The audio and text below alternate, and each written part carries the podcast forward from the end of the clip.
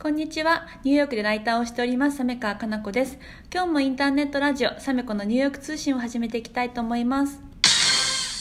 えっ、と、今回はスペシャルゲストをお呼びしております。お友達のやすよちゃんとひっちょめです。えーこんによろしくお願いします。よろしくお願いしますはい、で今回は、えー、とアメリカの出産事情についてお二人に伺っていきたいなと思っていてやすよちゃんが去年娘さんを出産されて、はい。ひっちょめが本当にこうと、えー今年のつい最近よね、はい、8月に。はい、出産したということでお二人にそのあたりをいろいろ伺っていきたいと思います。はい。はい。はい。でねあのいろいろねアメリカと日本で出産事情って違うと思うんですけどなんかどのあたりがこうびっくりしたとことかありますか、びっくりしたところは、うん。あのまず妊娠中の話なんですけど、うん。日本だとの検診ごとにエコーを取るって聞いてたんですけど、うん。アメリカだと、うん。多分妊娠してて妊娠中にエコーを取ってもらったの3回か4回ぐらいで、うん。そこがまずびっくりしました、びっくりしました。そっかじゃああんまりこう詳しい検査とかしないん？なんかあの？きあの詳しい検査はある種を超えたら、うん。もうみっちりあの細かい指とか心臓とか見てくれるんですけど、うん。日々の検診ではほぼうん。毎回もう本当5分とか10分で終わる感じ。あ、うんそうなんだ、うん。へえんかひっちゃんが驚いたこととか私は入出産をするにあたっての入院の日数の短さに驚いて、うん。日本はだいたい1週間ぐらいは入院すると思うんですけど、うん。こっちって、えっと2日？2泊3日うん。で退院をさせられてしまうんですね、うん。その短い期間の間に何ができるかってほぼ何もできないので、うん本当に大変な思いをしました、へい。ーそっか。ねさっきねなんかアメリカの病院は割と塩対応だっていう。そうですね。言い切っちゃうのもあれなんですけど、うん。こういろいろこうまあなんだろう手ほどきしていろいろ教えてくれるっていう感じではなくって、うん。割とこうマニュアル一冊パッと渡して終わりだったりとか、うん。あのうん分かんないことあったらここに電話してとか、ううんこの人に聞いてあの人に聞いてっていう感じでこうたらい回しにされるじゃないですけど、うん。すごいこう丁寧に対応してもらったっていう感じはあんまなかったかなと思います。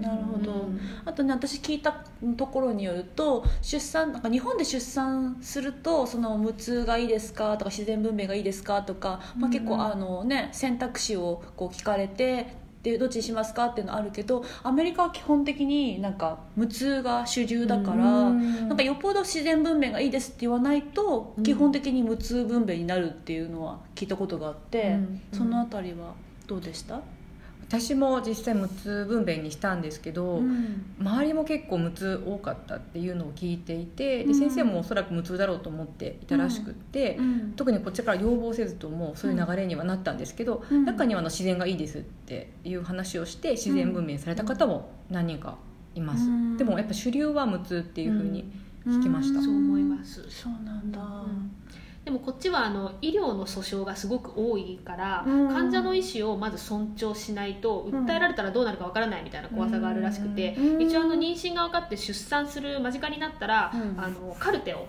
書かされます。あなたはどういう出産をしたいですかと。うん。無痛がいいですか？自然がいいですか？っていうのを事細かくチェックリストがあってそれの通りにあのやってくれます。あそうなんだ、女性役所みたいなのも書かされました。うちの病院はですけど、うんうんうんへえ安尾ちゃんもそんな感じ？あったかもしれない。ちょっと覚えてないんですけど でもあの訴訟が多いっていうのは事実なので、うん。なんかそういうのもあったんだろうなと思います、へえなんかねアメリカで実際こう妊娠出産してみて感想というかアメリカで出産してよかったなって思うこととかありますか？アメリカで出産してよかったことはやっぱり国籍がもらえたという、あこーの一点は大きいんじゃないでしょうか。確かにね。アメリカでね出産するとアメリカ人になれるから、あれで二十歳に過ぎると選べるんだっけ？一応選ばなきゃいけないってなってるらしいんですけど、なんかうん。ダブル国籍の人も結構多いらしくって、うん。でもあのほ基本的には二十歳になったら選ぶっていうのが基本。うん。それまでは自由に2つとも持てるっていう、うん。ね、アメリカ国籍持ってると例えばアメリカの大学に行きたいってなった時に少しあの、まあ、だいぶ、まあうん。その学費が安くなるって聞いたりとか、うん。まあ、そういうのがあって割と中学人とかがこうこっちで産むために妊婦さんがたくさんいるエリアがあってで出産して中国に帰ってくっていう。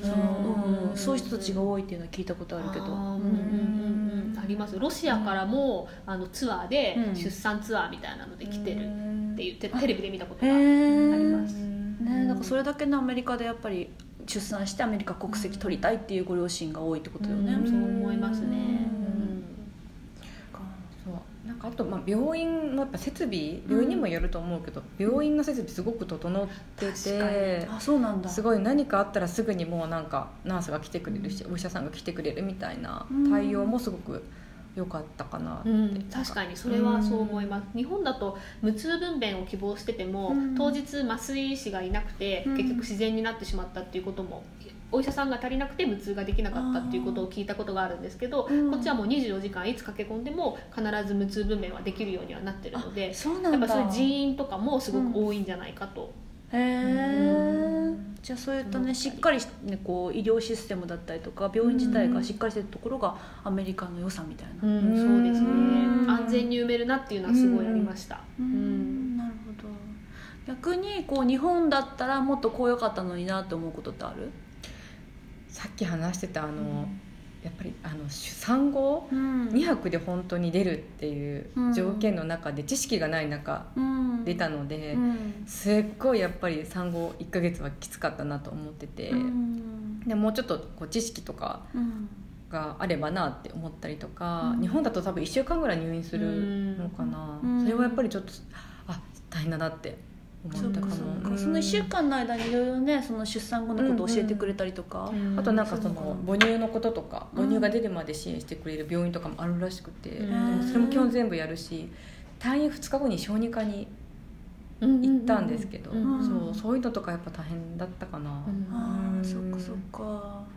そうですね、私も日本だったらやっぱり親元でいろいろ頼れたのかなと思うんですけど、うん私は両親に来てもらってなくて最初の1ヶ月、ほぼ夫と2人であの育児と家事とっていう感じだったので本当にそれは壮絶だったので、うん。やっぱり、うん助けが多いっていう意味では、ううんん日本の方が良かったなっていうのはありますね。なるほどね、じゃあねもし海外で出産するとなったら、まあ、できるのであればご両親にね来てもらって、ケアしてもらうと楽かなってうんことだよね、でちょっと事情があって来れない人はそれこそこっちのベビーシッターさんとか、うん。あとお料理作ってくれるお手伝いさんみたいな人もいるから、うん。そういう人にもちょっとあのお金を払ってきてもらうっていうのがいいとあそういうのもできるんだ。その、例えば1か月とか短期でそのお家のことをいろいろやってくださいってお願いできる人、人も、うん。日本人でもいるし。あそうなんだ、うん。そういう人に頼るのもありかなと、うん。そうですね。うん。そっか、ね、出産後ね最初の1か月大変だったってことなんだけど具体的にどんなふうに大変なの？一番大変だったのは、やっぱりあの夜中に起きた時に、うんおっぱいあげたいけど出ないとかでその度にこうあのミルクをあげるんだけど、うん。足りてるのかなどうなのかなとか、うん。心配だったりとうか、ん。うん、やっぱ寝れないのって私はきつかった。うん。ですそうだよね。うん。一年一時間おきとか？1時間半起きとかに起きておっぱいあげたりとか,、うん。うん、なんか泣いてて最初何でか分からなくて、うん。きっとおむつかおっぱいか、まあ、なんか暑かったりとかあると思うんだけど、それが分からなくって、うん。そうだよね。初めてのことだもんね。わかります。めっちゃわかる、うん。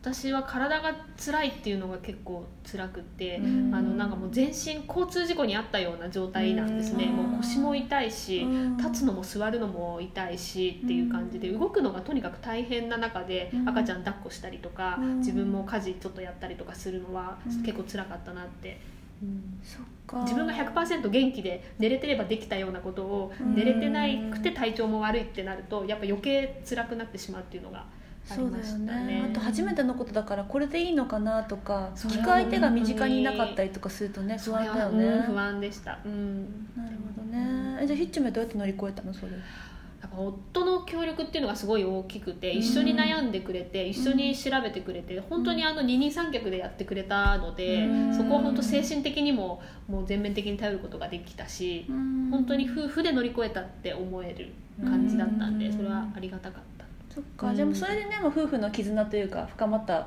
うんのかもしれないよね、そう思います、うんほほどじゃあねできればこう海外でね出産されるっていう方がいたら周りにねあのねご両親とかなかなかいなくて難しいかもしれないけれどもあの旦那さんに頼ったりとか、まあ、お友達に頼ったりとかあとそういったサービスを使ったりとか、えっと、ベビーシッターサービスを使ったりとかあとはもし可能であればご両親に1ヶ月だけでも来ていただくっていうのがいいのかなということですね。そうですね。いいと思います、うん。はい、なるほど。ちょっと私もねそろそろ、ね、妊娠と出産を考えてるので 今日は大変勉強になりました。じゃありがとうございました。はい、ありがとうございました